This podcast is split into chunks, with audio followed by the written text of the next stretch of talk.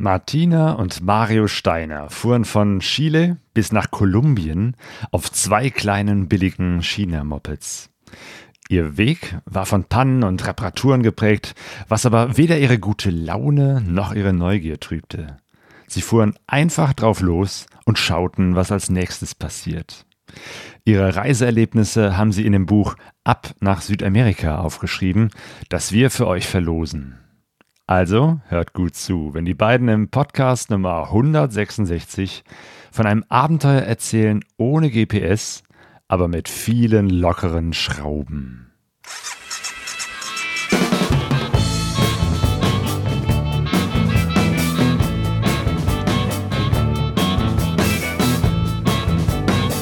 Pegasus reist. Expeditionen mit den Ohren.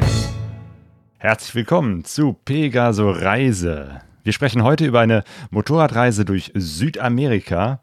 Ich bin Claudio und ich bin verbunden mit Martina und Mario Steiner. Hallo, ihr beiden. Hallo, Claudio. Ja, grüß euch, hallo. Hi. Ja, wir haben uns ja schon vor ein paar Wochen getroffen in Österreich bei euch oder zumindest bei euch in der Nähe auf dem New Church äh, Event, wo ganz viele Motorradfreaks und Motorradreisende zusammen waren. Ähm, habt ihr euch seitdem wieder gut erholt? Sehr gut erholt. Wir waren campen sogar und äh, sind gerade heute vom äh, Regen zurückgekommen. Jetzt sind wir wieder frisch, sagen wir so. Gut. Ihr habt ja auch an diesem Wochenende, auf dem New Church Wochenende, äh, kam ja ganz frisch euer Buch heraus, Ab nach Südamerika, äh, über das wir sprechen wollen. Das ist allerdings schon auch euer zweites Buch, richtig? Ja, genau. Das erste Buch äh, berichtet über den ersten Teil unserer Reise, den wir in Indien unternommen haben und heißt Ab in den Himalaya. Genau, darüber haben wir auch schon ausführlich gesprochen. Äh, und das, diese beiden Reisen, also die äh, Reise durch, durch Asien, durch Indien, Himalaya und die, über die wir jetzt sprechen, äh, Südamerika, waren ja Teil eurer Weltreise. Eigentlich wolltet ihr mit Motorrädern um die Welt reisen. Das hat nicht geklappt und dann habt ihr gesagt, okay, wir fahren in bestimmte Länder. Ihr leiht euch vor Ort ein Motorrad aus und dann seid ihr jeweils vor Ort mit landestypischen Mopeds unterwegs. Man muss dazu wissen, wir sind sehr chaotisch. Also wir hatten geplant, natürlich wie alle anderen auch, mit unseren eigenen Motorrädern äh, eine Weltreise zu machen, haben uns ein Jahr freigenommen.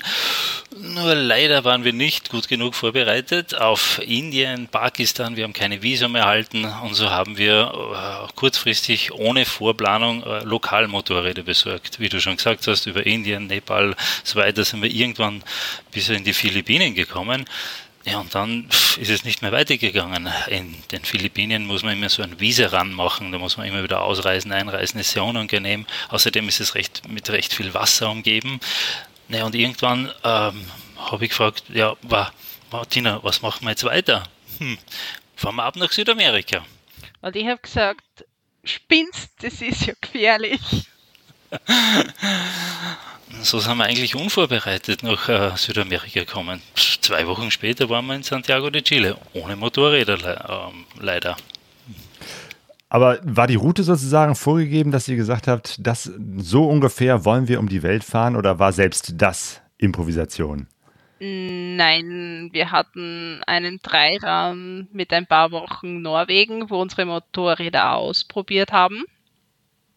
Die konnten wir dann ja nicht nach Indien mitnehmen und ähm, in Indien hatten wir einige Wochen, wo wir ungefähr gewusst haben, wo wir hinfahren und das andere war alles absolut spontan. Okay, ihr seid nach Chile gefahren und wolltet genau. euch dann vor Ort Motorräder mieten, wahrscheinlich nicht kaufen, oder? Wir haben sie gekauft, ja. ja. Mario äh, behauptet, solche Dinge sind Allgemeinwissen, dass man weiß, in welchem Land man wo Motorräder kaufen kann. Das Wer sich viel mit Reisen beschäftigt, weiß natürlich, wo man Leichtmotorräder kaufen kann. Und äh, so war es auch in, in, so ist es auch in, in Chile. Das ist relativ einfach, dass man in Santiago de Chile am Markt geht. Ähm, man muss sich zwar registrieren, man hat einige Behördengänge, aber im Prinzip ist man auch von einem Tag, zwei Tage startklar und äh, kann loslegen. Das Problem ist natürlich, es, äh, es gibt nicht diese Qualität von Motorrädern und es ist, äh, es ist das Budget ja sehr begrenzt, in unserem Fall zumindest. Das heißt, wir ähm, waren vielleicht zu sehr budgetbewusst und haben dann die größte Herausforderung gehabt, dass man ja lokal ohne ihren Spanischkenntnissen äh, Motorräder organisieren. Ja, genau. Wie, wie sehen eure Spanischkenntnisse aus oder wie sahen sie damals aus? Wir sprechen über das Jahr ja. 2015, ist das äh, korrekt? Ja, genau. Ja. Also ich habe mich äh, gewissenhaft vorbereitet. Ich habe zwei Wochen vorher einen spanischen Harry Potter gekauft und angefangen, die Sätze von vorne nach hinten zu übersetzen. Dann weiß man so ganz wichtige Sachen, wie was Eule auf Spanisch heißt. was heißt Eule auf Spanisch? Lechusa. Wie man es ausspricht, weiß ich auch nicht. Ich weiß nur, wie man schreibt. Und man weiß ja vielleicht ein paar Sch Zaubersprüche. Das ist äh, vielleicht auch nicht verkehrt, oder? ja, genau. Ah, war nicht sehr hilfreich, Lechusa. Nein, dafür nicht. Wir haben dann einzelne Sätze übersetzt mit Google Translate und äh, ganz viel Zeichensprache und Geduld der Einheimischen verwendet. Okay. Nochmal zu, zu dem, wie ihr euch vorbereitet habt. Ähm, ihr kamt ja dann, wart ihr dann direkt äh, aus, von, aus Asien, seid ihr rübergefahren? Ähm, was hattet ihr denn an Ausrüstung dabei? Also wahrscheinlich Helme, Handschuhe, also wie, wie sah das aus? Ihr wusstet ja schon, dass ihr vor Ort Motorräder haben werdet, aber Kleidung, Taschen, Gepäcksystem, wie sah es damit aus? Wir äh, hatten äh, eigentlich nichts mit. Äh, wir hatten, haben unsere Eltern gefragt, uns ein, ein Hilfspaket zu schicken.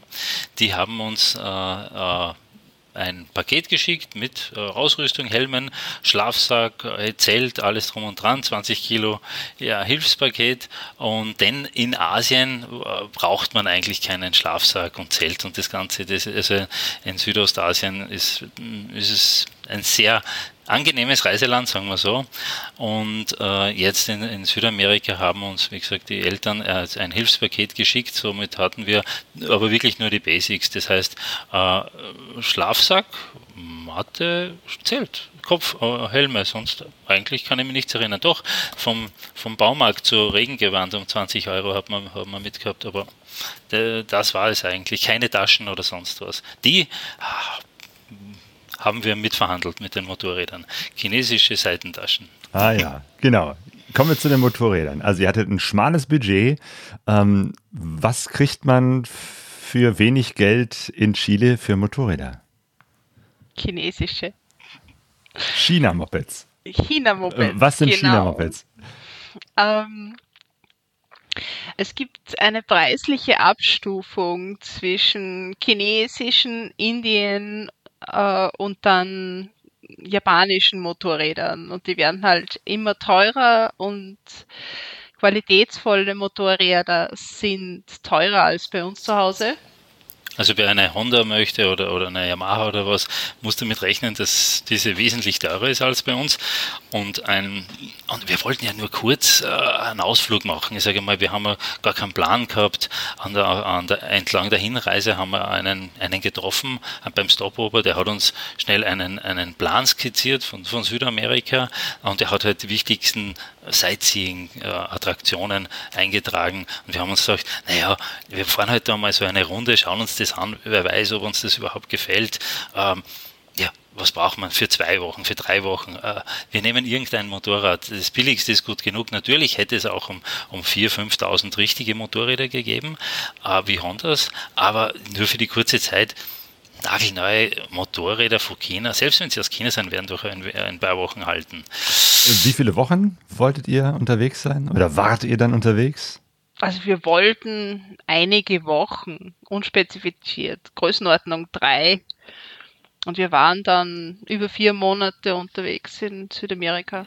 Das Problem vier war, Monate. Äh, äh, etwas länger. Wir, es, hat, es setzt dann irgendwann die Zeitrechnung aus. Man, man schaut nicht mehr auf, auf, auf den Kalender, auf die Uhr. Man, man hat nur noch äh, Ziele. Äh, man möchte das sehen, man möchte das erreichen und das. Und die, und die, die, die Zeit ist dann eher, eher, eher irrelevant. Wir haben relativ schnell realisiert, dass das der, der ursprüngliche Terminplan von so hm, drei, vier Wochen viel zu kurz ist, denn wir hatten unser erstes Ziel. Ähm, Patagonien nach drei Wochen noch nicht einmal erreicht. Also weit weg von, von irgendwas. Und äh, ja, und dann äh, ja, ist uns das erst bewusst worden, auf was wir uns da eingelassen haben. Südamerika ist ja groß. Ihr seid ja wirklich ja. runter bis äh, Patagonien und dann wieder rauf bis nach Kolumbien gefahren. Äh, beim letzten Podcast äh, habe ich mit den Moped-Hikern gesprochen, die ja von ihrer Reise von Kolumbien bis Mexiko erzählt haben. Jetzt sozusagen sprechen wir über den südlichen Teil, den ihr gefahren seid. Ähm, und ja, das ist ja schon eine ganze Menge. Von Chile einmal runter und dann wieder rauf Südamerika. Ähm, ja, von daher vier, fünf äh, Monate ist da durchaus eine realistische Zeit. Genau. Es war ja, also es war etwas chaotisch durchzogen, die ganze Reise. Zu Beginn haben wir schon, die, haben wir schon einen Stress gehabt, ohne Spanisch natürlich die Motorräder zu organisieren. Und äh, kaum hatten wir die Motorräder, naja, dann haben wir gar nicht gewusst, wohin oder Moment, Patagonien, ja. Ähm, also beschreib erstmal die Motorräder. Was, was sind das für welche, diese China-Mopeds? Wie sehen die aus? Was um, haben die für einen Motor? Wahrscheinlich waren es 150er oder 200er. Je nachdem, wo man geschaut hat, sind unterschiedliche Zahlen draufgestanden. Ja, äh, also Hauptqualifikation war ein richtig gemütlicher Sitz für das Motorrad. Und äh, sie sahen so ein klein bisschen fast choppermäßig aus. Also keine Offroad-Motorräder oder so. Also sie waren sehr gemütlich, um zu fahren. Genau, im Himalaya wart ihr ja mit Royal Enfields aus und auf einem Foto habe ich gesehen, das sind auch so ähnliche, eben halt sehr klassische Motoren. Ne? Großer Tank, zwei äh, Räder und irgendwo dazwischen noch ein Motor. Ja, genau. Also auf Offroad-Tauglichkeit haben wir nicht geachtet in dem, ähm, dem Zusammenhang. Und wie habt ihr das mit dem Gepäck gelöst? Ja, wir haben Seitentaschen dazu verhandelt beim Händler und ähm, auf dem Markt so riesige äh, wasserfeste Taschen gekauft, so wie ganz, ganz große IKEA-Taschen. Und die haben wir dann mit Spanngurten hinten drauf befestigt. Sah witzig aus, weil das einfach ganz, ganz viel Gepäck war für die kleinen Motorräder. Was braucht man noch, um mit einem Motorrad in Chile loszufahren? Versicherung, Zulassung, ich habe keine Ahnung. Wie habt ihr das so gemacht? Ohne Spanischkenntnisse oder mit ein bisschen Harry ähm, Potter? Ja, Versicherung hatten wir versucht im Vorhinein zu organisieren und haben dann bemerkt, dass bei der Zulassungsstelle wirklich gleich nebenbei ein Tisch ist, wo man die Versicherung kaufen kann. Die gilt dann zumindest für Chile mal. Das war wesentlich einfacher, als wir gedacht haben. Und ähm, generell war es weniger schwieriger, als wir erwartet hätten, weil die, ähm, die Leute dort so extrem hilfsbereit waren und so extrem freundlich. Ich kann mir nicht vorstellen, wie in Österreich jemand reagiert, wenn ähm, jemand aufs Amt kommt und kein Wort ähm, Deutsch oder Englisch spricht. Das wäre sicher nicht einfach. Ihr habt es geschafft, die Motorräder zu legalisieren und äh, irgendwie euer Gepäck äh, draufzuschnallen und dann seid ihr losgefahren. Wie war das, mit diesen Maschinen plötzlich zu starten? das, das, überhaupt das Wegfahren, das war schon das erste Abenteuer. Denn äh, wie üblich posiert man so zur Erinnerung äh, mit dem neuen Motorrad voll mit Gepäck, also diese Taschen halt hinten drum. Und ich steige ab, äh, mache nur ein letztes Foto von der Martina, wie sie äh, stolz ihr äh, Motorrad zeigt. Und plötzlich kommt jemand Und uns macht Martina aufmerksam, äh, Moment, äh, was, du hast da hinten einen Fleck auf dem, auf dem Rucksack. Ja, ich habe meinen Rucksack runtergenommen, der nette Herr hat mir geholfen beim Reinigen und plötzlich war der Rucksack dann ah, auch weg. Alter Trick. Also noch vor der Abreise äh, war der erste Rucksack weg. Alle wichtigen Sachen waren weg. Die Wurstsemmel war weg, die Getränke, alles weg. Und das Allerwichtigste, der Harry Potter, unser Spanischbuch, war auch weg. Unsere Wertsachen hatten, haben wir zum Glück vor der, also bevor wir nach Südamerika gekommen sind, alle ähm, woanders ähm, untergebracht, nämlich in unseren Schuhen. Echt? Also Papiere, Bargeld? Nein, nicht alles. Äh, ja, okay. Geldvorrat. Ja, aber äh, in dem Rucksack waren keine Wertsachen mehr. Aber es trübt trotzdem äh, etwas die Stimmung, wenn du bei der Abreise schon den Rucksack verlierst. Nichtsdestotrotz, wir haben uns dann aufgemacht äh, durch den Verkehr. Santiago de Chile war Katastrophe. Wir haben nicht herausgefunden, ein Navi haben wir nicht gehabt, die haben eigene Regeln, so muss man immer rechts abbiegen, rechts abbiegen, rechts abbiegen, weil man links nicht ranfahren kann, aus Sicherheitsgründen, äh, was aber dazu führt, dass man immer im Kreis fährt, weil man nur rechts abbiegen kann, egal. Eine Stunde später waren wir dann endlich draußen und wir kommen äh, auf die Panamerikaner. Ganz unverhofft, wir haben das ja gar nicht gewusst. Wir fahren die raus. Große Straße, große Straße. die hey, schön, Südamerika einmal komplett äh, miteinander verbindet, mit Mittelamerika bis rauf in den Norden, die Panamerikaner. Und da wart ihr jetzt drauf, mit euren kleinen Mopeds. Ja, genau. Natürlich ein großes Schild und wir sind sofort stehen geblieben. Oh, Foto, Foto, oh, Amerikaner. Wir haben natürlich nicht gewusst, so gut vorbereitet waren wir nicht, wir haben nicht gewusst, dass wir dort viel Zeit verbringen werden. Euer Plan war es, erstmal runter äh, zu fahren nach Patagonien. Wie habt ihr euch da so orientiert? Ja, ohne Navi? Hattet ihr tatsächlich dieses, dieses eine Papier, das euch da der Backpacker gezeichnet hat? Einmal äh, Südamerika. Ja, wir hatten ja die Handys.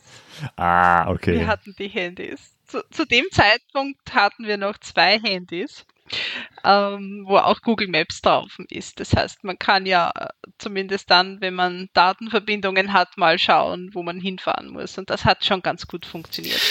Aber die grobe Orientierung, zur groben Orientierung hat uns auch geholfen, dass wir mit, mit den Einheimischen sprechen. Das heißt, weil, wenn wir sie äh, am Campingplatz waren oder auf, in einer Unterkunft waren oder in einem Restaurant, äh, findet man relativ leicht äh, Kontakt und so hat sich einiges ergeben. Also wir haben äh, wunderbare Sachen kennengelernt. Wir haben äh, einmal hat sich Zeit genommen, hat uns den besten Weg äh, nach Patagonien gezeigt, hat uns erklärt, welche Grenze Grenzübergänge die kleinsten sind, die, die äh, schönsten zu fahren sind. Andere wiederum haben sich Zeit genommen, haben uns zum Beispiel gesagt, Moment, ihr seid mit den Motorrädern unterwegs, äh, da gibt es nur einen Weg nach Süden, die Carretera Austral und wir, okay, hm, haben wir noch nicht gehört gehabt und das war Gold wert. Dieser Tipp war einer der besten, den wir da bekommen haben. Wir sind da einige Tage lang äh, entlang wunderbarer Straßen, weg von den Highways, weg von, äh, von der Panamericana Richtung Süden gefahren. Äh, die Carretera Austral, mit dem haben wir ja gar nicht gerechnet, äh, mit dieser Natur. Wenn man fährt, äh, entlang von, von Seen, riesigen Seen, äh, Urwald, Regenwald in den Bergen. Äh, sowas haben wir noch nicht gekannt, weil wir gedacht haben, ja, wenn es Regenwald ist, dann muss ja tropisch sein. Und dort stoßen wir auf einen Regenwald, in dem es äh, sogar Gletscher gibt. Also dichter, dichter Regenwald und wir kommen auf eine Lichtung und, und sehen Gletscher, wie die Gletscherkalben mitten im Wald. Das, Richtig, bei Südamerika denkt man ja immer Absolut. an äh, große Hitze und Strände, aber natürlich, ihr wart ja Richtung Süden unterwegs und da kann es auch kalt werden. Und gerade Patagonien äh, ist ja auch äh, dafür bekannt, dass das Wetter auch äh, nicht immer so ganz gemütlich ist. Ja, Mario hat gelitten. Ich hatte eine Leerjacke mehr, das war auszuhalten, aber Mario hat wirklich gelitten. Ich habe alles angezogen, was ich besitze. Äh, und man muss, muss denken, es war ja November, Dezember, das heißt, es müsste jetzt der Sommer kommen. Das war der Grund, warum wir nach Süden gefahren sind. Ja, da müsste jetzt ja Sommer kommen. Irgendwann. Und, äh, und das sind endlose Gerade, äh, speziell wenn man dann rüberwechselt. Äh, Argentinien sind bis zum Horizont immer gerade Straßen und man fährt da festgeklemmt auf dem Motorrad. Der, der, der, ständige Wind ist ein ewiger Begleiter und dann ziehen die Schneeflocken vorbei. So, bsch, bsch, ah, schrecklich. Und das nimmt kein Ende. Und du freust dich schon, oh, am Horizont eine Kurve. Ah, die ist noch eine Stunde entfernt und inzwischen denkst du, oh, Schneeflocken, Schneeflocken, kalt. Und so geht es den ganzen Tag. Das heißt, es war richtig kalt, also um den Gefrierpunkt, wenn das da sogar schneit. Ja. Mhm. Gott sei Dank nicht jeden Tag. Ja, es war irgendwie Frühling, aber trotzdem nicht so. Also vielleicht am, am Tag vielleicht doch 10 Grad oder so, aber äh, in der Nacht war es sicherlich um die 0 Grad. Äh, und es ist natürlich wärmer geworden, oder wir haben gedacht, dass wärmer wird, nur wir sind halt gleichzeitig auch weiter nach Süden gefahren. Richtig, ihr seid ja unterhalb des Äquators, das heißt, je weiter südlich, desto kälter. Ähm, wie ist das? Äh, wie habt ihr übernachtet? Ihr hattet ein Zelt dabei? In Patagonien Patagonien, ja, wir hatten ein Zelt dabei. Wir hatten einige sehr interessante Übernachtungsabenteuer. Ähm, es ist nicht so einfach, muss ich sagen. Äh, darum ist die Antwort jetzt etwas zögerlich, denn es ist äh, vieles eingezäunt, eingezäunt, eingezäunt. Es ist schwindend, einfach wildcampt. Zusätzlich kommt beim Wildcampen, wir haben im Internet nicht aufmerksam gelesen und dann liest man, naja, wenn man wild campen will, ja, uh, gefährlich. Am besten nach Sonnenuntergang das Zelt aufstellen, die Wertsachen vergraben und vor Sonnenuntergang wieder abreißen, dass man ja nicht überfallen wird in der Nacht. Äh, nur wir haben ja gar keine Zeltplätze gefunden äh, äh, zu Beginn, weil alles, alles Weidezäune, es waren alles Weideflächen, war, war, alles eingezäunt und so sind wir oft einfach auf, auf Campingplätze gefahren. Nur die Campingplätze muss man sich anders vorstellen als bei uns. Das ist nicht so, wie wenn man jetzt hm, nach Kroatien oder Österreich fährt, wo äh, Karawane stehen und, und, und äh, Caravans also die, oder Zelte stehen, sondern das ist einfach eine hm, aus unserer Sicht eher hm, verwahrloste Wiesenfläche mit nichts. Also nichts. Also wir waren vorher in Indien und die Toiletten waren teilweise in Indien schöner. Also richtig schlechte Infrastruktur. Und das Ärgerlichste war, dass alle diese Campingplätze äh, von Hunden bewacht wurden. Und die Hunde haben es geliebt, äh, Besucher, Fremde natürlich, zu jagen. Das heißt, wir fahren auf einen Campingplatz und das erste natürlich, der Hund versucht, dich vom Motorrad zu zehren. Das ist super ärgerlich. Und der Besitzer sagt natürlich, hey, super, braver Hund, der bewacht das Grundstück. Und wir denken sie, ja, Moment, ich bin. Also, so sind wir von einigen. Äh, Campingplätzen wieder geflüchtet. Ist es auch so dieses Phänomen, dass, dass Hunde immer vor allem dann aggressiv sind, wenn der Motor äh, läuft? Ich habe das äh, ein paar Mal erle erlebt, dass in dem Moment, wo der Motor aus ist, dann auch alles wieder gut ist. Aber beim Abfahren man dann genau überlegt hat, an welchem Moment mache ich den Motor an, damit der Hund weit genug weg ist und wir dann wirklich zipp, sofort wegfahren können, weil dann wurden sie wieder ganz aggressiv. Ja, ich hatte eine Situation, wo sich fünf Hunde, Hunde bei mir im Halbkreis aufgebaut hatten, vor mir. Ich stand bei der Ampel und wartete auf grün. Und die waren alle total okay, bis ich Gas gegeben habe. Und dann war es total cool für die Hunde, nicht für mich. Also ich habe dann die, die Beine hochgehoben, damit wenigstens die kleinen Hunde nicht an die, äh, an die Beine kommen und habe so viel Gas gegeben wie möglich, damit sie nicht nachkommen. Aber das sind dann sie, ähm, die Situationen, wo man sich wünscht, dass man ein bisschen Pfefferspray mit hätte. Am Ende hatten wir jeder zehn Hundebisse. Na. Sicher, ich schon. Ich nicht.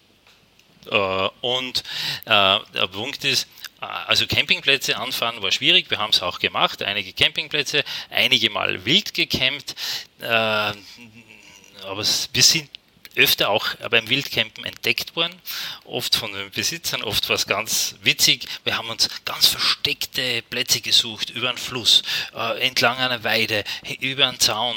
Und da, da findet uns niemand. Und wir haben noch nicht einmal das Zelt aufgestellt, ist der Besitzer schon da gewesen und hat gesagt, Ich habe keine Ahnung. er hat aber sicher gesagt, willkommen. Ah, ah, ihr könnt bleiben, okay. solange ihr wollt. Und nehme ich an. freundlich. Ja, was uns einmal passiert ist, ähm, ist, wir haben im Zelt übernachtet und plötzlich waren da laute, strenge Herrenstimmen draußen. Und der Mario hat gemeint, geh, geh, geh du raus, du schaust weniger gefährlich aus. Ähm, Habe ich auch gemacht, war die Polizei. Und dann gab es ein bisschen Diskussion. Wir dürften aber dann bis zum nächsten Morgen noch äh, schlafen und dann erst. Okay, dann wusstet ihr zumindest, äh, dass ihr gut bewacht werdet. Genau. Ähm, wenn man runterfährt, äh, Patagonien, passiert es ja auch oft, dass man dann immer wieder zwischen Argentinien und Chile so die Grenze überschreiten muss, weil die ja so irgendwie so quer durchs äh, Land äh, verläuft. Wie war das für euch dann immer mal nach Argentinien zu fahren und wieder zurück? Ging das leicht? Äh, Jein, also die Grenze war nicht das Problem. Das Problem war, du kannst oft äh, Essen nicht mitnehmen oder Früchte nicht mitnehmen. Äh, wobei Genau kann ich es nicht sagen, ich konnte die Schilder nicht lesen. Ich wusste nur, man darf irgendwas Essbares nicht mitnehmen. Und es wird an gewissen Grenzen genauer kontrolliert und an gewissen Grenzen nicht so genau. Das Problem ist aber, du musst, wenn du kampierst, ja irgendwas zum Essen mithaben. Du musst Brot oder irgendwas mithaben. Und wenn die uns das Brot nehmen und die nächste Stadt ist irgendwo, äh, dann ist man halt dazu verleitet, äh, das zu, äh, zu schmuggeln. Hat sich dann herausgestellt, Brot ist kein Problem. Es ging nur um ähm, rohe Produkte, also frisches Obst und äh, ungekochte Wurst ah, und ja. solche Sachen. Aber wir sind öfter untersucht worden, haben auch wirklich an einem Grenzübergang äh, ganz unten bei Torres del einen richtigen Stress gehabt, wo wirklich jeder äh, sogar geröntgt wird, Material wird geröntgt. Die sind da ganz genau, was man äh, mitnehmen darf. Und es dauert oft ja, Stunden, wenn, wenn ein Bus kommt und da sind 100 Leute, dann wird der Bus durchsucht, werden das Gepäck durchleuchtet, ganz genau alles okay. auf Früchte. Und ich habe es probiert mit einer Opferfrucht und habe zum Zöllner gesagt, ah, diese Melone und das ist alles, was wir mit haben und Buenos Dias und mm, mm, ah. alles wird durchsucht. Okay. ähm, Nein, nicht. Ihr seid gefahren bis zum Lago General Carrera. Ist das richtig, dass da sozusagen der Wendepunkt war und ihr dann wieder raufgefahren seid? Der allersüdlichste Punkt war Puerto Natales. Dann war Mario so kalt, dass er am liebsten die Motorräder verkauft hätte. Also, wir haben Torres del Paine natürlich angeschaut, aber wir sind auch raufgegangen. Wir waren eine Woche oder was dort oder fast eine Woche.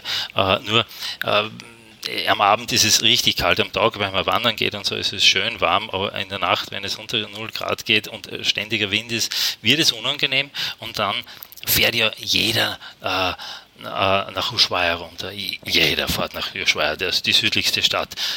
Aber ich habe mir das nicht vorstellen können. Es war so kalt und jetzt müsste ich 1000 Kilometer da geradeaus fahren, nur um sagen zu können, oh, ich war in Ushuaia. Und da habe ich eher überlegt, nein, ich kann nicht mehr. Nur weg von da weg in den warmen Norden. Und das war äh, Puerto Natales, wie Martina gesagt hat, war dann der wirkliche Wendepunkt. Da haben wir äh, einige Tage verbracht wegen Reparaturen. Äh, es war schon einiges fällig äh, an Reparaturen, obwohl es erst ja, der Beginn der Reise war eigentlich, aber wir haben schon einige Defekte aufgesammelt gehabt und immer bei den Städten muss man dann suchen, dass man irgendwelche Schrauben, die abgefallen sind, kriegt. Und es, ist, es hat sich herausgestellt, es ist nicht leicht metrisches Gewinde zu kriegen. Also einfach eine M8 oder M10 Schraube. Pff, da haben wir oft einen Tag damit verbracht, sowas zu finden. Und äh, dort haben wir nochmal die Motorräder repariert und von da an äh, ging es dann okay. in den warmen Norden. Ja, Stichwort Reparaturen und äh, Pannen. Ich glaube, da hattet ihr eine ganze Menge. Wie war das mit den China-Mopeds. Waren die äh, zuverlässig? Nein, sicher nicht. Nein. Äh, zu Beginn haben wir sich einen, einen, Spaß gemacht. Immer wenn irgendein äh, äh, ein kleines, ein kleiner Defekt war oder irgendwas, haben wir auf, der, auf so einer, auf einer Tankstelle haben wir dann einmal eine, Karte gekauft, äh, weil wir nichts mehr mitgehabt haben, weil der Rucksack weg war mit der Karte. Und dann habe ich immer ein Kreuz gemacht. Ah, und da war was und da war was und da war was. Und dann hat sich herausgestellt, anhand dieser Kreuze kann man wunderbar die Route, die wir gefahren sind, verfolgen. Denn äh, da war der Tacho kaputt, da äh, ist äh, das Licht abgefallen, da wir die, haben wir die Seitendeckel verloren, da ist der Stoßdämpfer undicht worden und, äh, oder der Auspuff abgefallen und wir waren wir waren noch nicht einmal in Patagonien und wir haben schon eine, eine, eine, eine, schöne Karte gezeichnet gehabt mit Reparaturen. Ja, wir haben viele Leute am Weg kennengelernt, nur durch die Reparaturen, denn man ist ja dann eigentlich angewiesen auf, auf, auf Hilfe, wo jemand äh, ein Schweißgerät hat oder äh, mit Schrauben oder ein Draht oder irgendwas helfen kann. Und nach, nach der Umkehr, da äh, war hat Martina zum Beispiel einen, einen sehr signifikanten Fehler gehabt. Ja, ähm, Motorräder haben ja eine Achse hinten, wo das Hinterrad aufgehängt ist und das ist bei mir einfach abgebrochen. Das heißt, es wäre dann fast gestürzt, bin Gott sei Dank nicht. Ähm, wollte dann nachsehen, was jetzt eigentlich kaputt ist. Das war nicht so einfach, weil es wieder so windig war, dass man das Motorrad nicht auslassen konnte. Und ich habe dann gedacht, der Maria wird in ein paar Minuten wieder da sein, dem wird ja auffallen, dass ich nicht mehr hinter ihm fahre. Ähm, das hat dann, glaube ich, über eine halbe Stunde gedauert, bis er wieder da war. Ähm, naja, man ist ja in so einer Monotonie drinnen, man fährt, fährt, fährt, fährt und äh, ja, die Martina macht vielleicht einmal eine äh, private Pause. Biobricks oder ah ja, das äh, Es gab immer wieder einige kleinere und größere Pannen bis hin zum Achsenbruch. Wie habt ihr das mit der Achse geschafft? Also ich meine, gibt es da so Ersatzteile für China-Mopeds, mal eben eine neue Achse? Ja, zum Glück, denn äh, es hat sich herausgestellt, alle südamerikanischen lokalen Motorräder sind in Wirklichkeit chinesische, denn die äh, in Südamerika, also mir ist nicht bewusst, dass, äh, dass da wirklich Motorräder produziert werden. Es gibt sehr wohl südamerikanische Marken, nur die sind in Wirklichkeit Import aus China. Das heißt, äh, es war relativ leicht, äh, in jeder größeren Stadt eine Achse zu kriegen oder sogar Kolben. Also wir haben leider auch Motorschäden gehabt. Wir haben zwei richtig fatale Motorschäden gehabt, wo wir neue Zylinder, neue Kolben, neue Ventile benötigten. Und das war alles innerhalb von einem Tag zu erledigen. Also einmal in die richtige Stadt geschleppt, an, an der richtigen Werkstatt, äh, dann war das alles kein Problem, die Teile zu kriegen, dank der chinesischen Teile, die überall verfügbar sind, denn auch die einheimischen Du hast gesagt, ihr habt, äh, musstet euch mal zwischendurch auch abschleppen. Äh, wie habt ihr das hingekriegt? Einer fährt und der andere hinten hat ein Seil und dann zieht ihr euch gegenseitig, die kleinen Mopeds, äh, übers Land? Ja, genau. Ähm, also Mario hat mich abgeschleppt, weil mein Motorrad einen Motorschaden hatte. Und wir haben einfach den längeren Zurgurt vom Gepäck entfernt. Und äh, ich habe Gott sei Dank ein Buch gelesen, kurz vorher, wie man mit Motorrad abschleppt. Das heißt Fußraste auf Fußraste und ein bisschen versetzt hintereinander fahren das hat auch ziemlich gut genau, funktioniert. Genau, es war rechte und linke Fußraste ähm, jeweils äh, andersrum. Ne? Also wenn man das, das ziehende Motorrad hat ja. die rechte und das dahinter das gezogene die linke oder umgekehrt. Die linke. Ja, genau. Dann kann nämlich äh, jeder noch bremsen und die Fußbremse noch normal verwenden. Und wenn man das äh, auch geschickt montiert, dann kann man da auch mit dem Fuß festhalten und sich im Notfall auch lösen. Ähm, das hat noch nicht so gut funktioniert vom Setup und Mari hat irgendwann mal ver vergessen, dass ich hinten dran hänge und ist immer schneller geworden und hat die Kurven immer mehr geschnitten. Wir waren 200 Kilometer weg von der nächsten Stadt, mitten im Nirgends. Und äh, ja, und, und, dann, wenn man da 200 Kilometer mit, weiß nicht, 30, 40, 50 km/h fährt, kann es schon passieren, dass man vergisst, dass da hinten vielleicht noch wer dranhängt. Ähm, aber Martina, warum hast du nicht gehupt? Ähm, ja, meine Hupe hat zu dem Zeitpunkt nicht mehr funktioniert. Und das Witzige war, genau bei diesem Abschleppen äh, ist mir der Spiegel abgefallen. Also einfach so, pupp, abgefallen weg. Wir haben keinen Spiegel gehabt, wir haben keine Hupen gehabt, wir haben keine Kommunikation so gehabt, aber es ist trotzdem gut gegangen. Es ist zwar aufregend, äh, so, so weit und, und äh, so abzuschleppen, aber es hat funktioniert. Wie haben die Menschen reagiert? Ich meine, äh, ihr habt geschrieben, einmal wart ihr in der Polizeikontrolle und kurz vorher sind sogar noch die Auspüffe samt Krümmer abgefallen und ihr müsstet da mit einem tierischen Lärm in die Polizeikontrolle reingefahren sein. Das war das Größte überhaupt. Also wirklich, äh, da, da, wo der Krümmer ansetzt am Zylinder, äh, da sind die Schrauben, die sind abgefallen. Also sie sind schon vorher öfter abgefallen und wir haben es dann wieder mit irgendwie behelfsmäßig befestigt und das hat sich immer wieder gelockert, der Draht hat nicht gehalten und so weiter. Und und genau vor, wie wir, äh, das war Bariloche, bevor wir zur Stadt kommen, vor den Städten sind meist äh, so äh, Polizeikontrollen, fallen bei beiden Motorrädern die Krümmer ab und die Flammen schlagen aus dem Zylinder. Es ist höllisch laut und wir haben uns nur angeschaut und haben lauthals gelacht. Was, was soll man da noch machen? Also die Motorräder sind so Schrott. Wir, wir haben wir haben einfach nur gelacht. Und natürlich, die Polizei natürlich gleich mit der Kelle, oh, oh stopp, stopp.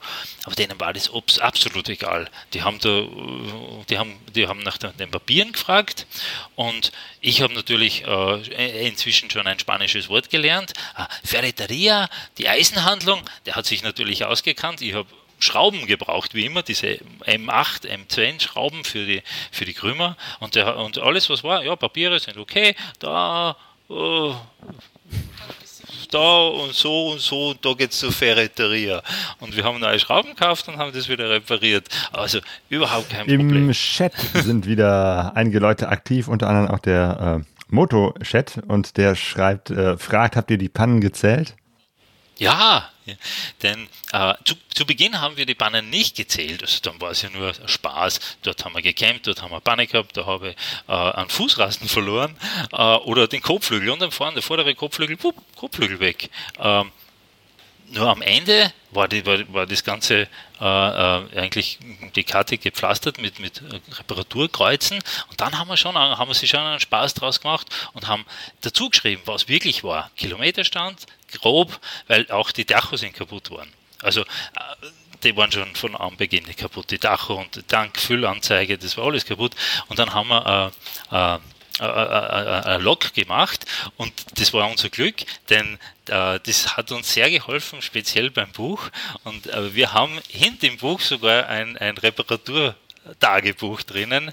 Da haben wir über ein paar Seiten geschrieben, bei wie viel Kilometer was äh, gebrochen ist. ist. Ist richtig witzig, weil dann kann man alleine an der, an der Reparaturtagebuch kann man von äh, Chile bis, äh, äh, ja, bis Kolumbien genau, rauf. Zieht sich hier in eurem Buch wie so ein roter Faden durch.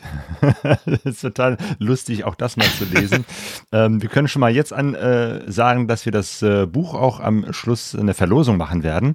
Also von daher, vielleicht, falls es euch interessiert, das Buch gibt es auch zu erwerben. Ähm, ihr habt gesagt, ihr wart im Dezember unterwegs. wie war das? Wie habt ihr dann Weihnachten gefeiert? Das eine, war eine sehr außergewöhnliche äh, Feier, denn äh, wir haben äh, versucht, so, na, so weit wie möglich wieder nach Norden zu kommen, damit wir irgendeine annehm, annehmbare Temperatur für Weihnachten wenigstens haben. Bei Weihnachten muss es ja schön warm sein. Und wir haben eine, eine kleine Ortschaft äh, entdeckt, die auch äh, etwas touristischer ist, äh, namens Bukon an einem See gelegen, schön, schön. Und 10 Kilometer, also wir schaffen, also wir sind wirklich Vollgas gefahren, gefahren, gefahren, gefahren, jeden Tag so weit wie möglich. Was heißt so weit wie möglich? 500 Kilometer. An einem normalen Tag verschaffst du da vielleicht, weil Schotterstraße und so weiter, vielleicht 150, 250 Kilometer. Und da sind wir wirklich in durch, durch, durch, teilweise 800, einmal sogar, glaube ich, 800, sonst so 500 Kilometer gefahren. Schaffen es nach Bukon und 10 Kilometer vor Bukon. Ja, es war ein Fußball auf der Straße und ich habe mit dem Vorderreifen erwischt. Ähm, sagen wir so, die letzten Kilometer ist dann der Mario mit dem verbogenen Motorrad gefahren. Kinder haben gespielt am Straßenrand. Sie erwischt genau den, den, den, den, den äh, Ball mit dem Vorderrad. Sie überschlägt sich, äh, hat rundherum natürlich dann blaue Flecken gehabt. Oh, wir haben ruhige Weihnachten verbracht. Martina ist im Bett gelegen, hat sich auskuriert. Ich habe ein paar Tage Zeit gehabt, das Motorrad zu reparieren oh. in Pucon am Campingplatz. Es muss aber mal was Positives auch sagen. Es war eine geniale, schöne Reise und die Weihnachtsfeiern Tage in Pucon waren perfekt. Also wir hatten einen wunderschönen Campingplatz, äh, tolle Mitreisende, mit denen wir am Abend dann Steak und okay, Wein zu uns genommen haben. Dann doch. Also das war ziemlich genial. ja, ja. Wir waren etwas überrascht, denn die Südamerikaner äh, feiern, also aus unserer Sicht, wir haben ja nicht wirklich großartige Dialoge gehabt, aber äh, unser Eindruck war, die, die feiern das sehr privat. Was heißt sehr privat? Es gibt keinen Trubel. Die Straßen sind menschenleer. Es gibt keine äh, Shopping, Shoppingwaren. Es gibt niemand, der da äh, großartig einkaufen geht. Es wird sehr ruhig. Es, äh, man sieht keine Leute, man hört nichts. Äh, auch der Campingplatz war leer und ist, man hört auch keine Musik oder was. Und zum Glück haben wir ein französisches Bar äh, auch bei uns gehabt. Da haben wir unsere kleine Feier gemacht mit Wein und, und Steaks und so Sachen. Aber wir waren halt sehr überrascht, dass dieser ganze kommerzielle Aspekt fehlt. Komplett weg. Es war eine sehr ruhige Zeit äh, und, mhm. und, das war uns neu, weil bei uns ist ja das ah, ja. die hektischste Wo wart ihr da? In Chile? Ja, das ist äh, Pucón ist in Chile und auch äh, ah, ja. Genau, weil von Brasilien her kenne ich das, da ist auch der totale äh, äh Wahnsinn, die Hektik, äh, die, die äh, verzierten Einkaufszonen, die blitzenden, blinkenden Weihnachtsmänner, also die übertreiben sogar noch. Ich finde, ich habe das Gefühl, das ist so ein bisschen sehr amerikanisch, so, dass das alles noch ein Tacken kitschiger ist. Aber das scheint dann wohl in Chile, zumindest da, wo ihr wart, ja, anders gewesen zu sein. Waren ja nicht überall. Ähnlich war es auch ja. äh, dann Silvester.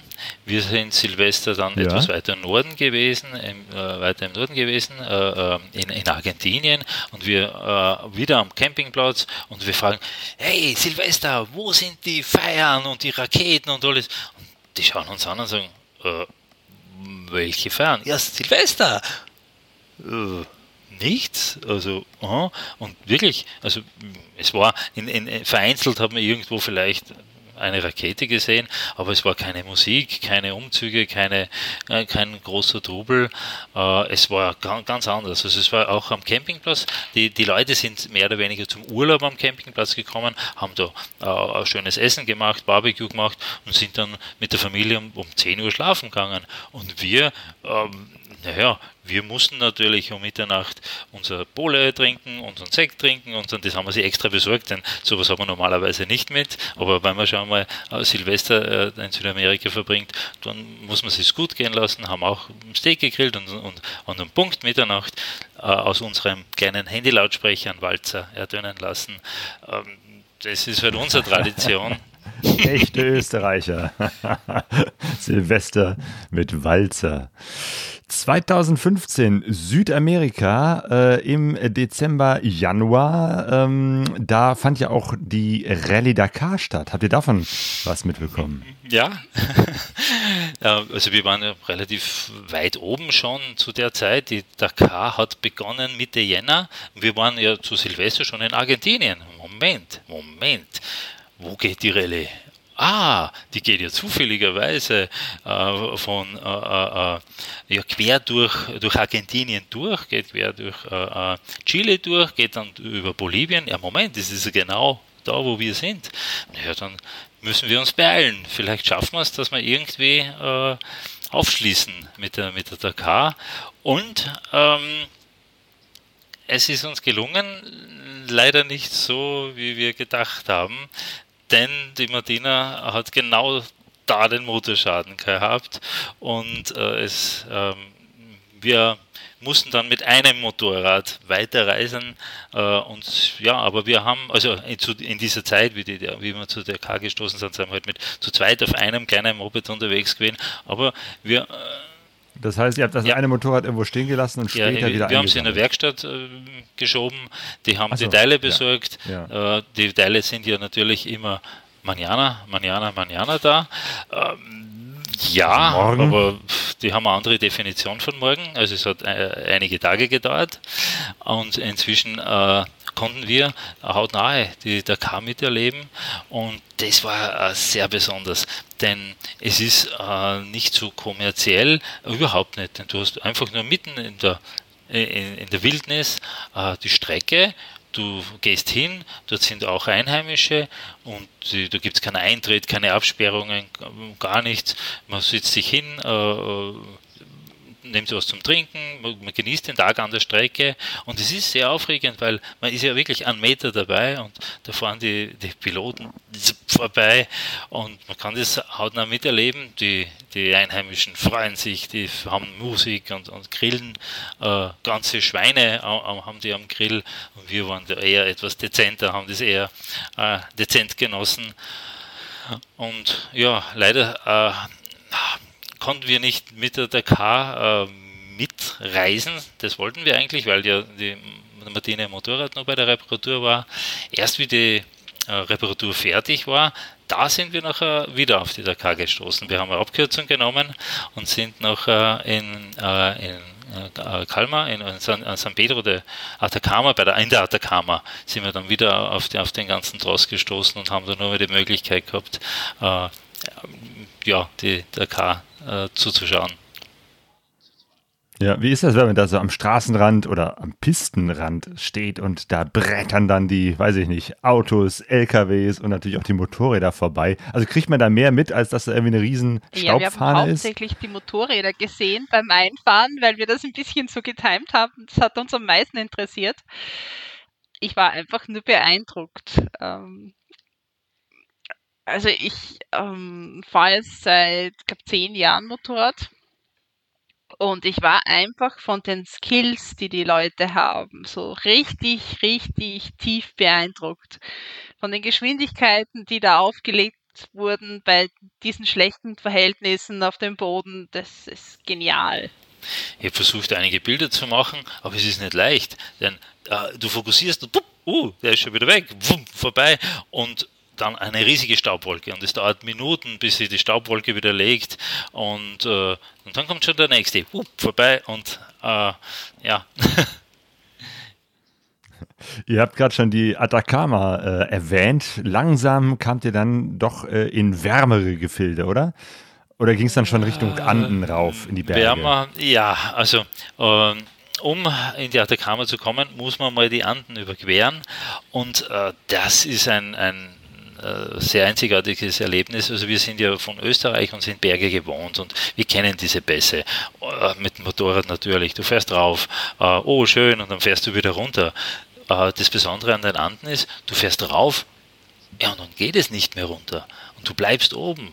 Und oben heißt wirklich oben, 4000 Meter oben, dünne Luft, das Motorrad hat keine Leistung mehr, ja, Herzrasen. und selbst das, das, könnt ihr beide so die, die dünne Luft äh, vertragen? Weil das ist ja auch manchmal so, ne? wenn man wirklich auf einer über 3000 Meter Höhe ist, werden auch einige Menschen krank. Habt ihr das so Wir gut wegstecken können? Wir versuchen normalerweise uns langsam an die Höhe zu gewöhnen, dann geht's. Das heißt, wir versuchen, wenn es irgendwie möglich ist, Ausflüge zu machen in eine etwas höhere Höhenlagen über den Tag und das einige Tage davor zu machen, bevor wir wirklich so richtig hoch auf müssen. Und das hilft dann schon. Ähm, wir haben, glaube ich, den ganzen Tag benötigt, um auf der anderen Seite der Anden äh, wieder äh, runterzukommen. Das heißt, man kreuzt da von Argentinien äh, nach Chile und äh, nach der Grenze äh, sieht man dann schon vor einem, okay, das ist die endlose Weite, die Atacama, die trockenste Wüste der Welt und es beginnt zu regnen und es ist kalt. Ach, wieder alles angezogen. Ich war so ja, angefressen, sage äh, die, die, die warmen Handschuhe sind natürlich ganz unten im Gepäck. Alles raus, raus, raus. Regen, kalt, anziehen, anziehen. Und ich will einfach nur dorthin, wo es warm ist. Aber nein. So ganz runter ins Gepäck sind wir dann gar nicht gekommen. Es war schon so spät. Ja, und dunkel ist und auch schon geworden. Genau, und es hat angefangen zu erst zu reden, regnen, dann zu schneien. Und wir wollten auf keinen Fall in der Dunkelheit auf viereinhalbtausend Metern bei Schneeregen äh, festsetzen. Und wir hätten sicher eine halbe Stunde gebraucht, um das Gepäck abzubauen, das warme Zeug rauszusuchen, anzuziehen, wieder alles aufzubauen. Und äh, deshalb haben wir wirklich nur rausgezogen aus den Rucksäcken, was irgendwie gegangen ist, was wir halt erwischt haben, ohne alles abzubauen. Handschuhe, geteilt. Und sind so schnell wie möglich Richtung, ähm, Richtung Tal gefahren. Und unten angekommen im Tal San Pedro äh, der Atacama da war es dann wieder äh, wärmer. Das ist einfach oben in die Berge, ist es extrem kalt. Äh, unten angekommen, es wird dunkel. Es ist auch eine, eine sehr besondere Eigenheit in Südamerika. Die Hotels sind nicht beschriftet. Du hast eine Adresse. Wir haben eine Jugendherberge gesucht, dort ganz konkret. Da wollten wir einfach schon im Vorhinein irgend wissen, einen Platz, wo wir äh, bleiben können, weil wir haben äh, eine Post erwartet und dann sucht man oft ewig äh, Unterkunft, denn das ist eine äh, schreckliche Eigenheit, dass die, äh, die nicht anschreiben, die Hotels. Und da musst du durchfragen, klopfen. Also einfach irgendwie ein Haus und zufällig ja, kann man und da die sind ja nicht, äh, das ist alles sehr sicher ausgelegt, das heißt, es sind meterhohe Zäune, äh, keine Fenster, keine Türen, alles versperrt, keine Glocken, keine Beschriftung. Ja, ja, irgendwo da muss das sein. Dann öffnet ja keiner, weil ja aus Sicherheitsgründen speziell, wenn es dunkel ist. Äh, das war sehr mühsam, das war sehr ärgerlich, aber dann haben wir doch, haben es doch bei eintretender Dunkelheit geschafft, nach äh, Höhe und Kälte, und dann sind wir dort einige Tage geblieben. Das war warm. Es hat über 30 Grad. Und ihr wart dann auch in Bolivien. Und ein Highlight, äh, zumindest optisch, ist ja immer der äh, Salar de Uyuni, also dieser Salzsee. Wart ihr da auch? Natürlich. Wir sind äh, zur genau richtig zur Regenzeit hingekommen, zum Salar de Uyuni und der, der riesige See, der endlose, die bekannte Salzwüste hat sich äh, genau da für uns verwandelt in den größten Spiegel der Welt. Also eine riesige Wasserfläche, äh, äh, wo, wo sich perfekt glatt, wo sich die Wolken spiegeln, war ein wunderbares äh, Highlight. Aber äh, Bolivien ist so viel mehr als wir der äh, Salar de Uyuni, denn der Weg dorthin war für uns eigentlich das Highlight. Der Weg dorthin führt zum Beispiel über diese Berge, die wir da sehen.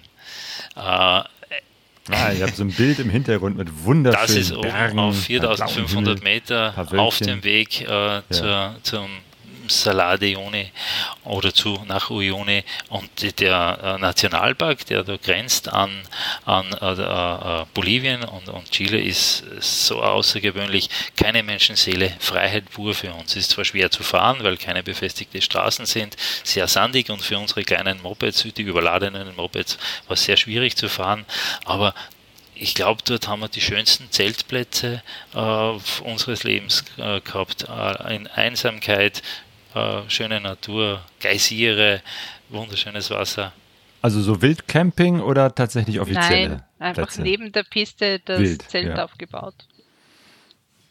Okay. Es ist keine Menschenseele dort. Du kannst irgendwo hinfahren und das Zelt aufstellen.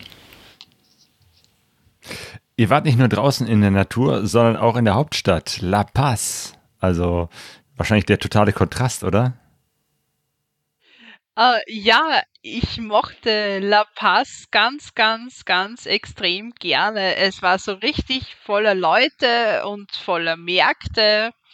Und nach der ersten Herausforderung wirklich den, äh, den Weg zu finden nach La Paz, ähm, das liegt nämlich in einem Talkessel. Und ähm, auf der Karte sah es so aus, als gäbe es da Straßen runter. Und die gingen alle einfach nicht runter. Das da war dann irgendwo eine, ein Graben oder ein Bahnhof. Und irgendwann haben wir aufgegeben und sind durch den Bahnhof durch und haben die Motorräder über den gemauerten Graben drüber gehoben, damit wir irgendwie darunter kommen nach äh, La Paz. Es sind einfach so viele Menschen dort. Es war alles voll mit Menschen, chaotischer Verkehr. Wir haben uns total verirrt und sind einfach dann quer durch die Menschenmassen, durch den Bahnhof, durch äh, irgendwie in die, nach La Paz gekommen. Und äh, wir waren dann beeindruckt, denn La Paz ist ein riesiger großer Markt. Es sind viele Reisende sagen, äh, es ist zu chaotisch oder meiden äh, La Paz, weil äh, zu gefährlich oder zu chaotisch. Für uns war das ein, ein richtiges Highlight, denn äh, nicht nur die Märkte, du, du kannst den ganzen Tag äh, da gehen und Hexenmarkt anschauen oder du gehst, du biegst ab und dann ist es da, ist es da ein, ein Schuhmarktstraße und ein, ein Bettgestellstraße, sondern äh, es ist ein kulinarisches Highlight. Du, es sind so kleine äh, Straßenbuden, äh, äh, wo du Tee trinken kannst, wo der Mais gebraten wird, wo Fleisch oder Hühnchen gebraten wird. Das Essen ist super, Trinken ist super, die Leute sind nett, äh, es ist alles bunt und die, die Tradition, alle sind traditionell gekleidet mit den, mit den Hüten und den bunten Gewändern. Das ist so schön, weil es so anders ist als, als in den anderen geregelten Städten. Und das hat uns besonders gefallen. Wir sind dann etwas länger geblieben. Sehr schön. Ähm, und ihr seid weitergefahren dann Richtung Peru und ein Ziel, was ihr unbedingt euch anschauen wolltet, war Machu Picchu, diese Ausgrabungsstätte, diese alte Stadt in den Bergen. Eigentlich ein touristisches Highlight, äh, aber ihr wolltet da äh, mit, mit euren Mopeds hinfahren. Hat das äh, geklappt? Fast. Also ursprünglich war es nur eine, eine Markierung auf dieser äh, Karte, auf dieser äh, handgezeichneten Karte, ja, wo mal schauen, ob man dorthin kommt. Aber spätestens, wenn man in, in, in Cusco ankommt, der früheren Hauptstadt von den Inka-Reich, äh, dann kommt man drauf, es dreht sich ja alles um Machu Picchu. Alle wollen nach, nach Machu Picchu und die Leute, die man dort in den Bars trifft und so weiter. Jeder hat natürlich dieses eine Ziel. Wir haben gehört von Leuten, die schon ein Jahr äh, im Vorhinein gebucht haben, geplant haben und wir haben natürlich erfahren, äh, du, du kommst nur entweder mit dem Zug hin oder zu Fuß bei einer organisierten Trekking-Tour. Und ich als Österreicher, ja, mir widerstrebt es ein wenig, äh, mit Sherpa und organisierter Trekking-Tour dort äh, äh, hinzuwandern. Jetzt haben wir einfach in Cusco äh, nur eine Eintrittskarte gekauft. Nur die Eintrittskarte, sonst nichts. Und dann haben wir auf der Karte gesucht, es muss doch irgendwie äh, äh, eine Möglichkeit geben, irgendeinen Feldweg, Wanderweg, da gibt es ja Leute, da muss man ja hinkommen. Und, äh, und dann haben wir es geschafft, über die Berge, äh, dann in einen kleinen, also über wow, endlose Kilometer äh, Schotterstraße und dann kommt man zu einem, zu einem Staudamm und ähm, dort haben wir dann die Motorräder abgestellt und von dort sind es dann noch 10 Kilometer Fußmarsch gewesen und wir haben es wirklich geschafft, dann noch Aguas Caliente, heißt diese Ortschaft am Fuß von Machu Picchu, äh, eigentlich mit den Motorrädern bis kurz, also nur die, die, die letzten Schienenmetern, die haben wir nur zu Fuß den Schienen folgen müssen. Dann sind wir nach Aguas Caliente gekommen und das war wieder super. Alles sehr touristisch und wir, aber so super war nicht das Touristische, aber die Freiheit. Denn du siehst dann dort, wie die äh, Touristen kommen und gehen und kommen und gehen. Und wir, wir haben die Freiheit gehabt, wir haben äh, Leute getroffen, die, äh, äh die auf diesen Takt, auf diesen Touristentakt natürlich aufsynchronisiert waren. Achso, man muss genau. zu einer bestimmten Uhrzeit wieder zurück sein, damit der Bus genau. fährt. Ne? Sie haben hier eine Stunde Zeit, geht mal rum, macht genau. ein paar. Fotos und tschüss. Und ihr hattet die Freiheit, einfach euch und so da war es auch zu bewegen. Machu Picchu selbst. Wir haben die Karten gehabt, sind reingegangen, haben den ganzen Tag genossen und am Abend noch, haben super Bilder gemacht. Es ist eine ganz faszinierende äh, Stadt, ein, ein Muss. Und äh, und am Abend, ja, alle kriegen Stress, sie müssen den letzten Zug erwischen, sie müssen auf den Zug, weil äh, das ist gebucht und ein Jahr im, im Vorhinein gebucht und wir bleiben sitzen. Richtig, richtig, richtig teuer. Ja, wir bleiben sitzen und sagen, ja, ich glaube, wir bleiben noch einen Tag länger. Ah, das ist Freiheit. Das heißt, ihr hattet dann auch eure äh, Zelte, euer Zelt dabei, habt dann da irgendwo außerhalb. Äh, ich, geschlafen oder, wie, oder konntet in, ihr sogar in, in, in, in Nein, in Machu Picchu kannst du nicht, Bereich. das ist natürlich bewacht, aber weiter unten in der Ortschaft Maguas Caliente heißt es, äh, kann man sich ein Zimmer nehmen. Es sind, äh, es ist äh, Essen, Pizza, dort gibt es, dort, glaube ich, war die eine der einzigen Pizzas, die wir gekriegt haben. Äh, sie haben Meerschweinchen verkauft und Pizza. Hm, die Wahl war relativ einfach. Wir essen heute ausnahmsweise Pizza. Gab es vielleicht auch eine Meerschweinchenpizza? das wissen wir nicht. Das war natürlich. Äh, Sehr schön. Ihr wart äh, auch auf dem Camino de la Muerte, also dieser äh, gefährlichste oder einer der gefährlichsten Straßen unterwegs, später auch auf dem Canon del Pato, ich weiß nicht, ob ich das richtig ausspreche, also das sind schon so Straßen da, auch äh, in, in, in Bolivien und jetzt eben halt auch Peru, die offenbar als sehr, sehr gefährlich gelten. Ja, es war interessant. Äh, wir haben eine Webseite mal gefunden, äh, äh, mit einem Ranking der gefährlichsten Straßen der Welt. Und da haben wir uns gedacht, ja, das ist aber, aber nett, denn wir sind ja äh, in Indien da schon auf diesen äh, äh Manali Leh Highway unterwegs gewesen, oh gefährlich. Und für uns war das wunderbar und schön, oh Spiti Valley, oh wunderbar und schön. Und dann haben wir auch dort äh, gesehen, ja Moment, wir haben ja da wieder die gefährlichsten Straßen der Welt. Vielleicht sind die ja auch so schön. Und es hat sich herausgestellt, ähm, speziell äh, jetzt in, in, in Bolivien, Camino de la Muerte, äh, wir haben ja, das, die Anfahrt war ein Drama, diese eigene Sendung wert, äh, du, über die Berge und Schneefall und Eis, aber äh, als wir plötzlich dort äh, ohne einer geführten Tour ganz alleine auf dieser Straße unterwegs waren, das war für uns das Schönste der Welt. Äh, äh, ein Meer, ein grünes Meer, ein Dschungel, ein Regenwald, ein dichter Regenwald, soweit das Auge reicht, neben der Straße geht es runter.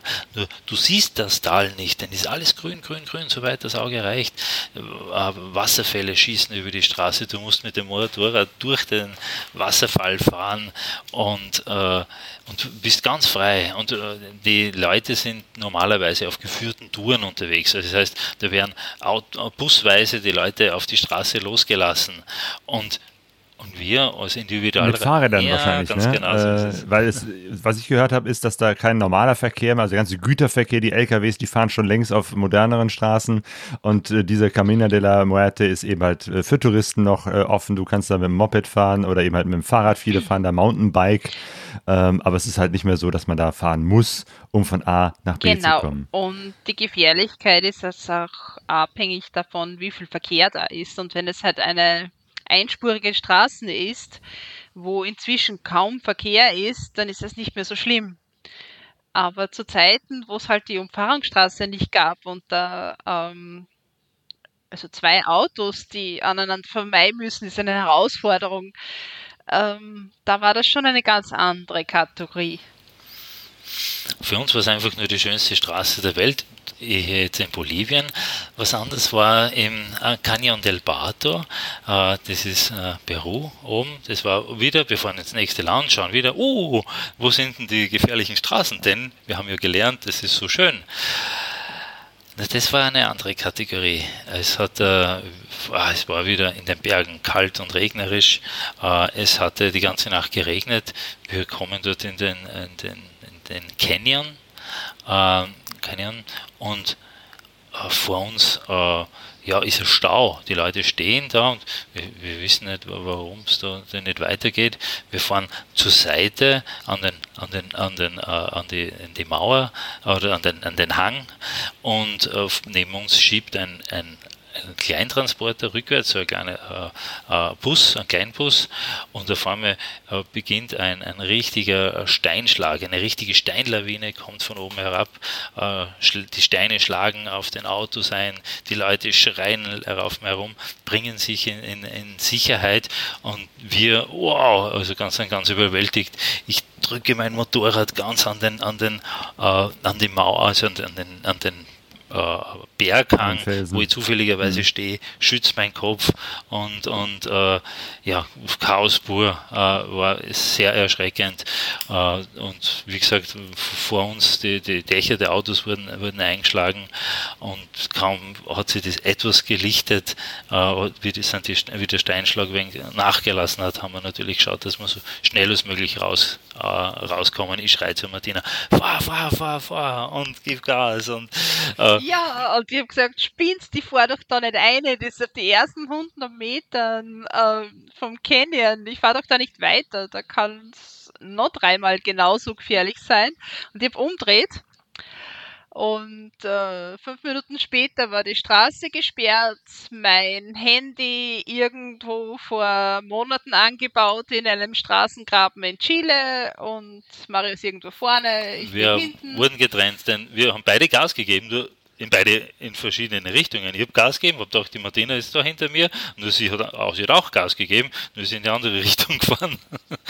Uh. Und dann war der Canyon gesperrt. Aber wir haben. Hinter dir, das heißt, Martina, du konntest jetzt auch nicht mehr rumkehren und, und sozusagen dem Mario hinterher, weil dann war das da gesperrt. Ja, genau. Ja, ich wollte da auch nicht durchfahren, weil ich ja nicht wusste, ob da nochmal so Stellen kommen oder nicht. Und ja, ich hatte dann Glück, ich habe einen Österreicher getroffen, also der einzige Österreicher, den wir getroffen haben auf der ganzen Reise. Ähm, der hat dort gearbeitet und der kannte jemanden, der kannte eine Umfahrung und ähm, dessen Pickup bin ich dann nachgefahren und nach, weiß ich nicht, zwei Stunden über die Berge bin ich dann irgendwann auf der anderen Seite wieder runtergekommen und ähm, ich glaube, innerhalb von drei Minuten habe ich den Mario wieder gefunden. Wir haben eine kleine Strategie uns zurechtgelegt. Wir haben ja keine Kommunikation gehabt und keine Handy gehabt. Wir haben einfach immer gesagt, äh, niemand birgt irgendwo ab, wenn wir getrennt werden. Das heißt, man bleibt äh, äh, auf der Straße und äh, äh, man fährt vielleicht zum, zur nächsten äh, Café oder Unterkunft oder, oder Restaurant, aber man, man, bleibt dort, wo man sich äh, trennt und bei der nächsten Möglichkeit wartet man halt da zusammen und das hat super funktioniert. Das heißt, ich bin nur in, in die nächste Ortschaft, habe mich hingesetzt, das haben wir auch in Indien schon gemacht. Es war öfter, dass wir getrennt wurden. Ich setze mich hin, trinke einen Chai und so was er da. Ich habe einen Tee serviert gekriegt und äh, kaum war, war der Tee fertig, äh, waren wir wieder vereint. Martina hat eine andere Route genommen. Aber der Schrecken war schon groß. Äh, das, wir haben dann auch die Videos da von diesem äh, von diesem Steinschlag, das war so ein großes Event, das war, wurde auch in den Nachrichten gebracht. Also das haben wir unterschätzt. Und von da an haben wir dann gesagt, na okay, wir reisen vielleicht nicht strikt die gefährlichsten Straßen der Welt. Wir haben schon genug gesehen wir wollen vielleicht eher jetzt wieder zum, äh, äh, äh, zur Panamericana, wo es etwas einfacher zu fahren ist, wo es, äh, wo vielleicht auch wärmer ist, weil das geht entlang der Küste. Da haben wir etwas Schrecken gehabt. Und ihr wart dann in Ecuador auch auf dem Amazonas und habt dann ausnahmsweise mal die Motorräder gegen ein Boot getauscht. Das war äh, eines von Marios Lieblingserlebnissen. Äh, keine Südamerika-Reise ist komplett, wenn man den Amazonas nicht gesehen hat. Also das musste sein. Wir mussten da äh, in den Wald. Einmal muss man da äh, die, die, die, die, Natur sehen, so, so eng an der Natur. Es ist äh, eine schöne, schöne Herausforderung und Erlebnis natürlich. Die, es ist überwältigend. Die vielen Insekten, die vielen Tiere, mit, an die man sich gewöhnen muss. Äh, und alles ist entweder lebensgefährlich oder sieht aus, als wäre es lebensgefährlich. Also äh, von der Anaconda zu den Piranhas, äh, Krokodilen, ähm, Insekten, so, na, die Größe. Und die habt ihr auch alle gesehen? Ja.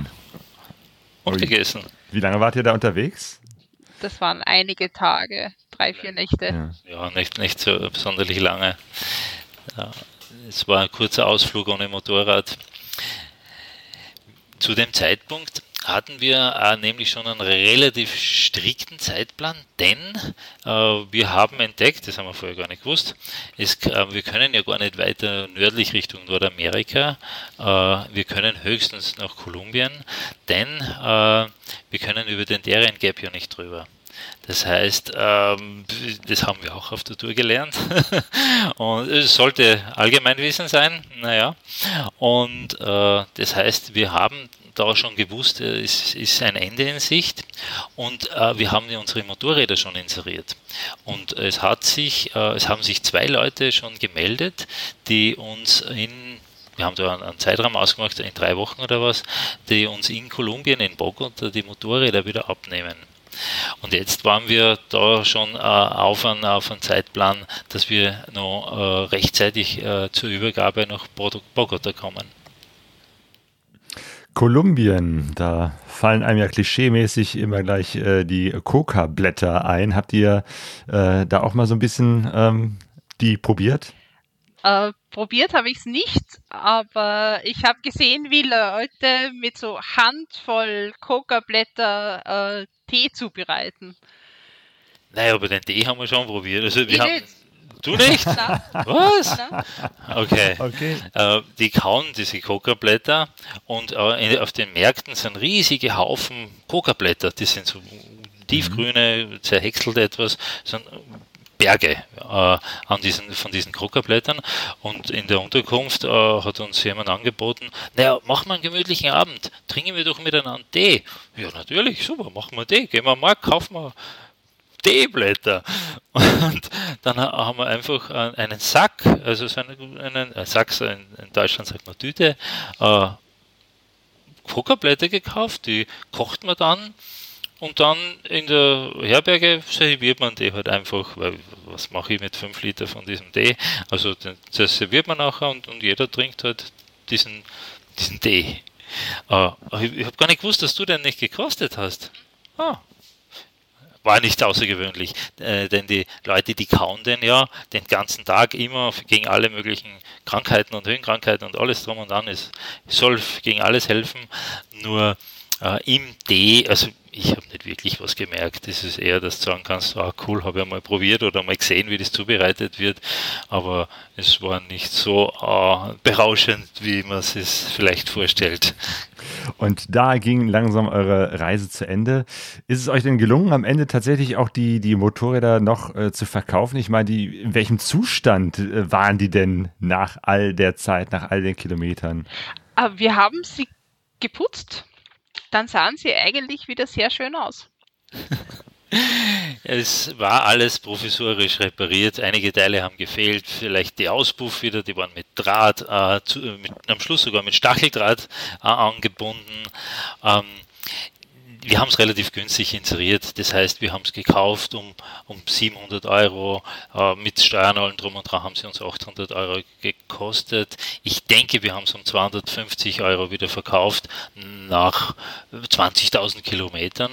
Nö, das war ein Schnäppchen. Und andere Reisende äh, haben einfach dann äh, gesagt, sie übernehmen die Motorräder äh, waren für 250 Euro. Du kriegst ein Motorrad in Südamerika äh, auf dich, auf deinen Namen zugelassen. Das ist schon äh, sehr verlockend. Und es hat auch gut funktioniert. Wir haben beim Notario einen, einen, äh, einen Kaufvertrag gemacht. Das war äh, keine große Sache, denn ein Notar kostet dort genau 5 Euro und nicht äh, 1000 Euro. Und das war äh, äh, die größte Herausforderung, war einen Englischsprechenden zu finden. Der hat den, den, den Vertrag aufgesetzt. Wir haben die Motorräder einfach in der Unterkunft für den anderen Reisenden zurückgelassen und äh, ja und konnten dann dann weiterreisen. Und dann ging eure Reise woanders, also im Prinzip auf dem nächsten Kontinent weiter. Oder, oder wart ihr dann nochmal äh, weiter eher auf, auf in Südamerika unterwegs? Ähm, nein, wir haben uns dann, also die Zeit ging aus und äh, wir haben uns auf die Heimreise gemacht. Wir haben einen ganz, ganz günstigen Flug gefunden über Kuba. Und das Geld, das wir uns erspart haben, haben wir noch in einen, einige Sonnentage in Kuba investiert. Aber Südamerika war dann zu Ende und wir waren auf dem Heimweg. Im Großen und Ganzen waren wir dann schon fast ein Jahr unterwegs und äh, man muss sagen, äh, es, es fühlt sich dann schon gut an, wenn man wieder nach Hause kommt. Wir haben gelernt, dass äh, die entspanntesten Reisen eher so sind in der Größenordnung von drei, vier Monaten. Also wenn man schon, wenn man sehr lange unterwegs ist und man muss sich vorstellen, man ist immer jeden Tag in einer anderen Unterkunft, jeden Tag in also wir haben ja nicht irgendwo gearbeitet jetzt für einen Monat oder für zwei Monate, wir sind in irgendeinem Ort geblieben. Wir sind jeden Tag, äh, fast jeden Tag natürlich, in die Städte bleibt man schon länger oder im Amazonas oder was, aber äh, man ist immer irgendwo in einem Zelt unterwegs. Äh, es ist immer unangenehm. Man muss jeden Tag Essen suchen, Unterkunft suchen und das ist äh, sehr äh, zehrt an, einem. Und irgendwann nach so drei, vier Monaten äh, ist äh, da dann die Luft draußen. Man hat dann immer die Freude an irgendeiner einer Attraktion, an einem Wasserfall oder irgend sowas, weil man denkt, wow, jetzt muss ich wieder Unterkunft suchen, muss wieder alles zusammenpacken, muss wieder weiterreisen. Ähm, deswegen, das war für uns ein ganz, ganz großes großes Learning. Äh, wir lieben zu reisen. Wir, wir haben Jahre unseres Lebens im Ausland verbracht, in Nordamerika, Asien, ja in Australien und so weiter. Aber wir sind jetzt auf einen Punkt gekommen, wo wir sagen, vier Monate, wo du sagst, okay, ich fahre noch äh, in die Mongolei oder ich fahre nach Afrika oder irgend sowas, aber nicht mehr diese langen äh, ein, zwei Jahre Reisen, sondern immer wieder zurück äh, zur Homebase. Es ist absolut okay, länger zu reisen, wenn du dann einfach mal eine Atempause machst und einmal sagst, du hast einige Wochen, einige Wochen, wo du jetzt wirklich nichts vorhast oder mal was ganz anderes machst mhm. und nicht reist. Nach der langen Zeit und der großen Reise und den vielen Pannen in Südamerika, was war das Schönste, was ihr so erlebt habt? Also für mich war das Highlight die Altiplano in Bolivien.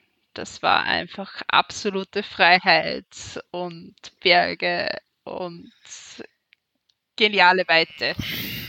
Highlight würde ich sagen, ist vielleicht äh, Amazonas, denn ich, ich ertappe mich immer wieder daran, äh, dabei, äh, mit Pläne zu machen, wie ich jetzt diesen Amazonas da durchqueren kann.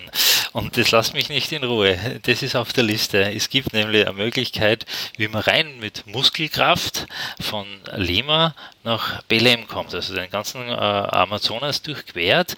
Ich habe da so, äh, so eine Idee und so es einmal wieder besser geht zu reisen, wäre das ein entspanntes Ziel, nämlich, äh, das hat nichts mit Motorradreisen zu tun. Ich möchte unbedingt wieder in den Amazonas zurück und, ähm, und da ist das Motorrad natürlich überflüssig, aber es gibt die Möglichkeit, äh, den äh, Amazonas entlang den ganzen Kontinent zu durchqueren. Das wäre das wär ein Ziel und darum hat mir halt dieser, dieser Regenwald halt am meisten gefallen, glaube ich. Und Belém ist in Brasilien, da wart ihr nicht, da müsstet ihr eigentlich nochmal hin, um Südamerika genau so ist es. komplett zu machen. Man kann nicht durch Südamerika ohne Brasilien auszulassen, das äh, ja, geht doch gar Das nicht. Problem war, es war Regenzeit. Äh, ja. Und äh, denn äh, du kannst dann, es gibt natürlich den, den, äh, äh, einen Highway durch den, durch, durch den Amazonas. Die. Nur, Genau, wir haben uns überlegt, soll man, wirklich, da gibt es an, an einem Punkt muss man sich entscheiden, fast jetzt äh, äh, den Transamazonica oder weiter nach Norden. Und es war, und das ist da bei Cusco, muss man sich dann irgendwo einmal entscheiden.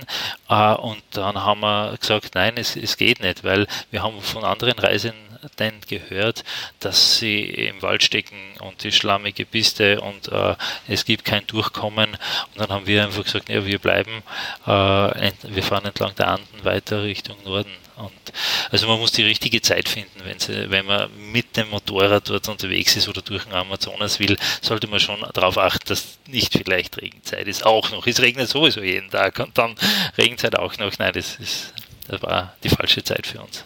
Ja, wir wollten ja eigentlich die Regenzeit ähm, umfahren und sind dann genau zur regenreichsten Zeit in diese Gegenden gekommen. Ja, leider. Aber, ja, war trotzdem okay. War trotzdem okay. Wetter her. Ja, vom Wetter her. Es war, es war okay.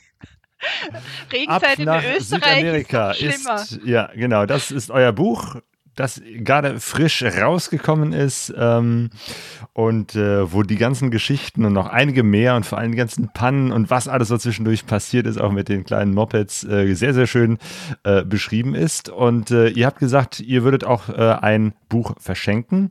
Wir können das verlosen. Und äh, ich schlage vor, wir machen das einfach so. Ähm, die Frage ist, äh, die ihr beantworten müsst in der Hörerschaft und äh, Zuschauerschaft. Äh, würdet ihr diese Reise auch mit diesen Mopeds machen. Was haltet ihr davon, mit so kleinen, billigen Mopeds unterwegs zu sein? Wir wollen eure Meinung wissen.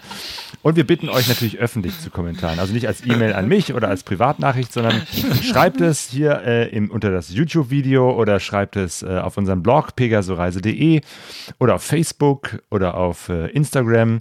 Auf jeden Fall so, dass man es sehen kann. Und ich bin sehr gespannt, was ihr von dieser Reise und von dieser Art zu reisen haltet. Und genau, dann gucken wir einfach mal beim nächsten Podcast, der wahrscheinlich so in zwei, drei Wochen äh, rauskommt, werden wir dann einfach äh, eine Person äh, rauslosen. Und dann stelle ich einfach den Kontakt zu euch, äh, Martina und Ma äh, Mario, her, dass ihr dann der Person einfach das äh, Buch zuschickt. Werden wir machen. Signiert. Sogar signiert. Hey, von den Autoren höchstpersönlich. Sehr schön. Martina und Mario, euer Buch beschreibt diese Reise als äh, permanente Panne. Äh, es ist abenteuerlich und gerade deswegen auch so sympathisch. Ihr zeigt, für ein Abenteuer braucht man eigentlich keine großen Maschinen, sondern einfach viel Geduld, Improvisation und eine gesunde Portion Humor und Ironie. Dafür und für dieses Gespräch hier sage ich euch ganz herzlichen Dank. Ciao. Danke. ciao, ciao. Viel Spaß Ciao. noch. Ciao. Ja, und wir verlinken natürlich das Buch ähm, und äh, auch den ersten Podcast, den wir mit euch gemacht haben über die Himalaya-Reise in den Show Notes. Das findet ihr alles auf pegasoreise.de. Herzlichen Dank vor allen euch, an die ihr dabei wart, die ihr zugeschaut habt oder die ihr im Podcast zuhört. Danke für die Aufmerksamkeit. Bis zum nächsten Mal und gute Reise.